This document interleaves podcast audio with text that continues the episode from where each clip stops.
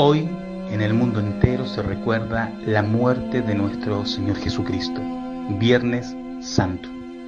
De una forma diferente porque estamos en pandemia, las iglesias no nos podemos reunir en la mayoría de los países y pareciera que queda como en el olvido la religión y podríamos decir que el ateísmo está ganando terreno.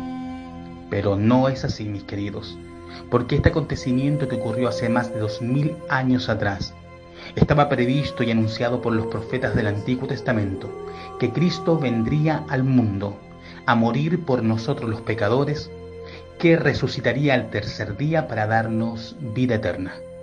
Por esa razón Jesucristo dijo, yo soy la resurrección y la vida.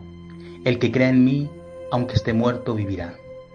Pero me llama muchísimo la atención Lucas, capítulo 23, versículo 45, donde dice, y el sol se oscureció y el velo del templo se rasgó por la mitad.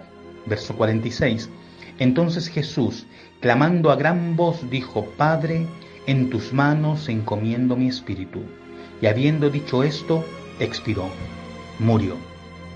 ¿Por qué el Dios eterno, dueño de la vida, dador de la vida, vendría al mundo a morir por nosotros los pecadores? Es incomprensible en nuestra mente humana pensar que el que es dueño de la vida muriera en una cruz. ¿Acaso no había otra solución para nuestros pecados? ¿Por qué mejor no hacer borrón y cuenta nueva y crear una nueva creación, por decirlo así, eliminar al hombre de la faz de la tierra y Dios ahorrarse problemas con nosotros? La razón es una sola, mi querido. Juan capítulo 3, verso 16 dice, porque de tal manera amó Dios al mundo que dio a su único Hijo, para que todo aquel que crea en Él no se pierda, mas tenga vida eterna. Es que el amor de Dios sobrepasa nuestro entendimiento. El amor de Dios es más grande de lo que usted y yo podamos pensar alguna vez. No podemos comprender el corazón de Dios teniendo toda la potestad, toda la autoridad para comenzar todo de una vez nueva.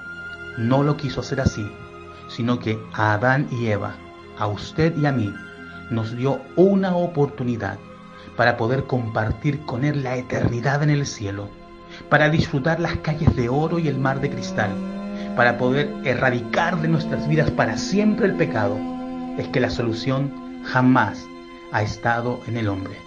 El que murió por nuestros pecados es nuestro Señor Jesucristo.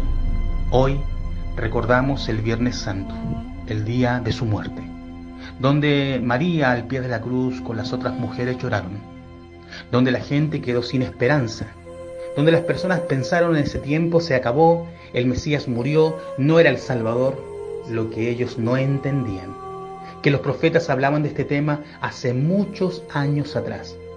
Hoy solamente nos preparamos para este domingo glorioso, donde se anuncia la resurrección de nuestro Señor Jesucristo. Recuerde, que lo que ató a Jesús a la cruz no fueron los clavos, sino fue su amor por usted y por mí. A propósito, ¿usted tiene una relación personal con Jesucristo? ¿Él es su Salvador personal? ¿Ya le entregó su vida a Él? ¿O usted es de aquellos que dicen, no, en el futuro lo haré porque aún no es mi tiempo? La Biblia dice que hoy es el día de su salvación. ¿Qué le parece si ora conmigo y le entrega su vida a Jesucristo para que Él le dé la vida eterna? Dígale así, Señor Jesús, yo reconozco que tú moriste en la cruz por mis pecados. Quiero en esta oportunidad entregarte mi vida. He cometido muchos pecados y me avergüenzo. Límpiame, Señor Jesús, con tu sangre. Abro la puerta de mi corazón y te invito a ser mi Señor y Salvador personal. Desde ahora creo que tú eres mi Salvador, que entregaste tu vida por mis pecados y desde ahora soy tu hijo, soy tu hija porque creo en ti con todo mi corazón. Amén. Si usted oró conmigo recibiendo a Jesús como su Salvador personal, usted hoy es parte de la familia de Dios. Es la razón por la cual Cristo vino al mundo. Él le ama. Y hoy celebramos algo tan extraordinario, con dolor, porque Él murió por nuestros pecados, pero con victoria porque Cristo resucitó de los muertos para darnos la vida eterna y el perdón de nuestros pecados. Que el Señor les bendiga. Les saluda el pastor Javier Zúñiga.